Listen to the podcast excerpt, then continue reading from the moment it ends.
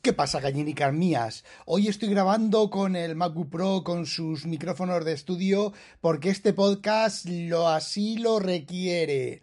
Volvemos a empezar. ¿Qué pasa, gallinicas mías? Aquí vuestro reportero maricharachero de Barrio Sésamo que en este episodio, en este episodio os cuenta que Arturo Pérez Reverte me ha bloqueado.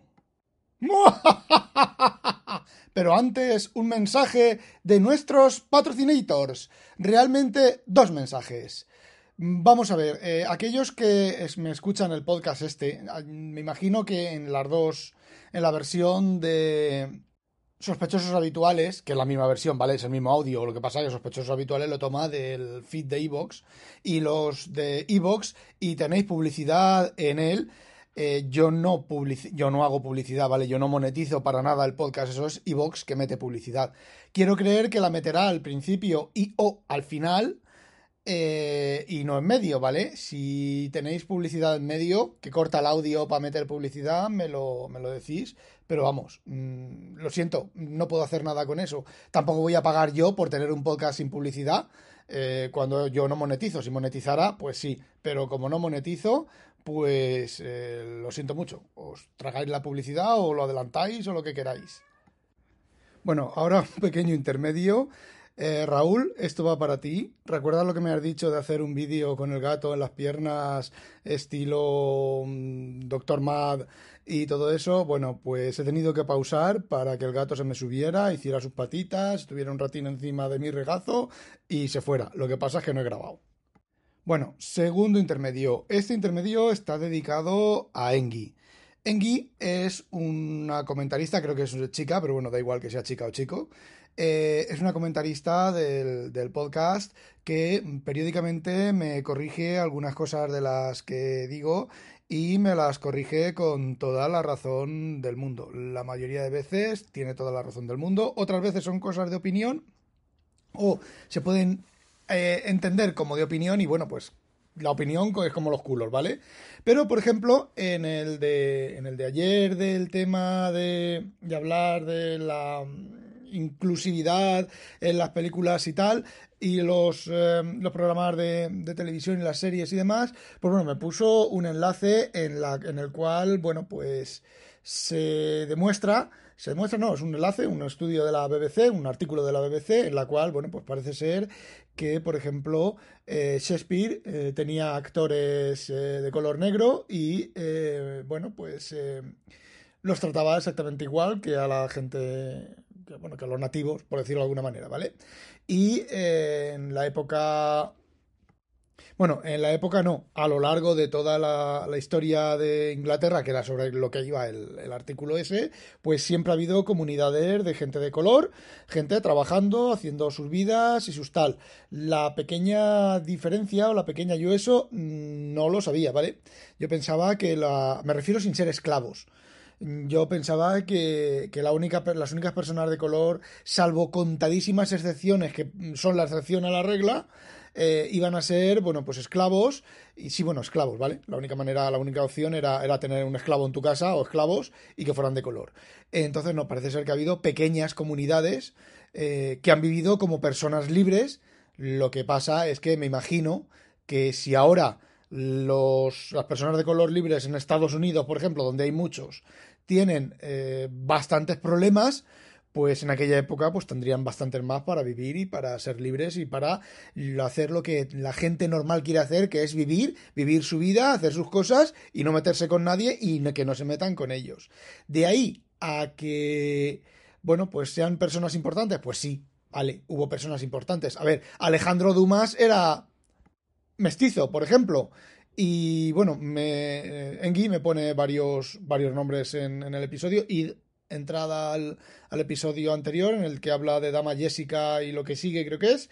Y, y bueno, leéis los comentarios y hacéis clic en el enlace que ha puesto ella y lo leéis, como lo he leído yo. De hecho, me ha molado un montón y me he guardado el artículo en el Demon Think. Y bueno, otra cosa que ya viene, y que esto casi viene al tema del, del episodio de hoy, resulta que, bueno, esta misma Engi, o este mismo Engi, me, me comentó sobre, yo hice un comentario sobre Marco Polo, sobre los, el maestro y el alumno, que bueno, en la época griega, pues era habitual que un maestro tuviera un alumno jovencito y que entre otras enseñanzas, pues estuvieran las relaciones sexuales, ¿vale? Eh, parece ser que en el caso de Alejandro Magno no era así. El caso de Alejandro Magno es que era gay y tenía jovencitos para triscárselos por el mero hecho de triscárselos. A ver, no hay nada malo en ello. No desde el punto de vista actual. Parece ser que desde el punto de vista de la época de los griegos, pues sí, las personas así pues estaban mal, mal vistas. Entonces, pues eh, parece ser que tenían razón, o cierto grado de razón, en criticar a Arturo Pérez Reverte sobre sus comentarios sobre Marco Polo, digo Alejandro Magno. Raúl, te juro que si tuviera a mano la, cámara de vídeo lo hacía esto en, formato Doctor Gang porque tengo al gato otra vez en las piernas. Mm, parece ser que se, como si se piensa que estoy, que me duele algo, que estoy quejándome o algo, porque ha vuelto a venir a hacerme sus patitas y a quedarse en mis piernas. De hecho, tengo el Mac, porque estoy grabando como el Mac, con el Mac, que ya os lo he comentado. Tengo el Mac casi a la altura de la pantalla del Mac, casi a la altura de los ojos. El borde del, Mac lo tengo en el cuello porque más abajo tengo el gato puesto. Bueno, pues a ver si el gato me deja seguir. Eh, todo, me di cuenta de que eh, Pérez Reverte no me seguía porque Inconvenient me envió un enlace de uno de los dos tweets tan polémicos que hace este hombre y eh, bueno, pues eh, hice clic y me salía que no podía verlo. Y dije, qué raro. A ver, mm, yo soy un don nadie, ¿vale? Qué raro que no pueda ver este tweet. Y pensaba que era un comentario o el tweet de Pérez Reverte. Y bueno, y lo hice lo que hace todo Dios cuando alguien te bloquea, ¿vale? Que es eh, abres otra sesión del navegador de incógnito, entras al enlace de Twitter y ves quién te ha bloqueado y ves lo que ha escrito. O sea que eso del bloqueo de Twitter y tal, pues eso, lo que yo os diga. Y efectivamente, eh, era el tweet de Pérez Reverte y estaba bloqueado. Entonces cogí, me fui al, al, tweet directo a la página de Twitter de Pérez Reverte con mi cuenta y efectivamente estaba bloqueado soy importantísimo, soy, no sé, me siento orgulloso. A ver, personalmente y en serio, me, me, siento un poco decepcionado, ¿vale? Porque yo pensaba que este hombre pues tenía eh, la piel más dura. Aparte, aparte de que no sé por qué me ha bloqueado, porque yo a este hombre jamás le he respondido mal, jamás le he llevado la contraria, jamás le he dicho nada extraño y no sé por qué. Ayer, con ayer no, durante esta semana, un tuit de Juan Gómez Jurado sobre el famoso podcaster este que decía que si tu podcast no está bien editado, bla bla bla bla bla bla, pues no era un podcast. Y bueno, hicimos unos comentarios y yo una palabra que el que Juan Gómez Jurado se había inventado puse en copia a Pérez Reverte, creo que me equivoqué y no era la cuenta real de Pérez Reverte, pero bueno, puse en copia a Pérez Reverte y le dije, eh, mira, díselo a Pérez Reverte que la añada al RAE y que se pelee con los rancios porque mm, por lo que yo he oído por ahí y he leído por ahí, parece ser que Pérez Reverte quiere hacer mm, eh, cambiar el lenguaje español, actualizar mucho más rápido el lenguaje español que los académicos más académicos de la RAE.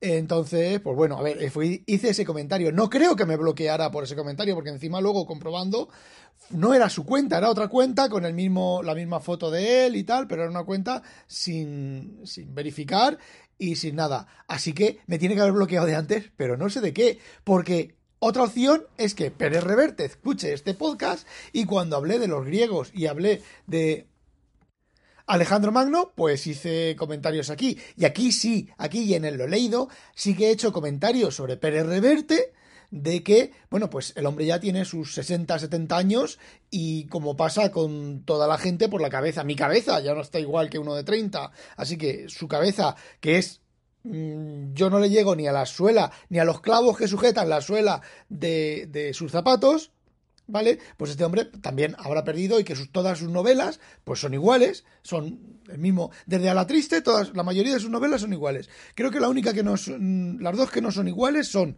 la de la Guerra Civil Española, esta de que habla, que cuenta una batalla entre los dos bandos, que sí, que es cojonuda, pero es tan larga que aburre, porque es repetir, repetir, repetir, repetir, no las mismas escenas, pero lo mismo, a ver, desde mi punto de vista, aburre. No estoy no lo estoy criticando por escribir eso. Simplemente he dicho que aburre. Luego, eh, también está esta de los académicos que van a por atraerse o la enciclopedia francesa. Pues, a ver, está muy bien esa novela, ¿vale? Está casi en, lo que era Pérez Reverte al, principio. Así que realmente, mm, para mí sería todo un honor que este hombre escuchara mi podcast y que me hubiera bloqueado porque escucha mi podcast. Pero a ver, mm, ¿qué tiene que ver el tocino con la velocidad? Raúl Bueno dice que en algún momento dado una conversación eh, de estas polémicas de Pérez Reverte, eh, alguien me, citó y a ver, puede ser que me hayan bloqueado por ese, por ese motivo. A ver, y no penséis que estoy preocupado porque me haya bloqueado, que tal y cual. No, no, me estoy riendo. Me causa, me causa eh, admiración que este hombre me haya bloqueado. Y ya que estamos hablando de este hombre, pues sinceramente, yo este hombre en Twitter lo veo que habla muy bien, que dice cosas con bastante fundamento. Lo que ocurre, lo que ocurre, también es cierto, es que también lo veo un poco rancio de más. Y de nuevo tampoco tiene mayor importancia. Lo que me llama mucho la atención, y estoy haciendo este podcast, no es el, el que me haya bloqueado, es bueno, sí, es el que me haya bloqueado, pero no porque me haya bloqueado, sino me llama muchísimo, muchísimo la atención que a un Mindundi como yo me haya bloqueado, lo haya bloqueado. Es que es que es ser famoso, es que es ser, no sé, ya, ¿qué me falta? Eh, no sé, bueno, sí, a ver, esto es un problema. Bueno, realmente os tengo que reconocer realmente que es un problema, y es un problema gravísimo para mí. Ahora cuando me ofrezcan pertenecer a la Real Academia Española de la Lengua Española, no voy a poder entrar, voy a tener su voto en contra. Me va a pasar como a Dumas en la Academia Francesa, como a Verne en la Academia Francesa. Mi única solución va a ser intentar que me entierren en el Panteón francés. Estoy tristísimo ya no voy a poder entrar. Ahora que había pensado yo escribir una precuela de la precuela de la precuela de la poscuela de la precuela de la poscuela de una precuela de la precuela de la precuela de un libro de Dune y me iba a hacer famoso. Un académico palanca. Un rinconete y cortadillo. ¡Ay, qué triste que estoy! Eso sí, gracias, don Arturo. Gracias por darme la idea para hacer un episodio más. Bueno, chicos, no olvidéis sospechosos habitualizaros, que no la pique un pollo belga, a demonio. ¡Ay, qué triste que estoy!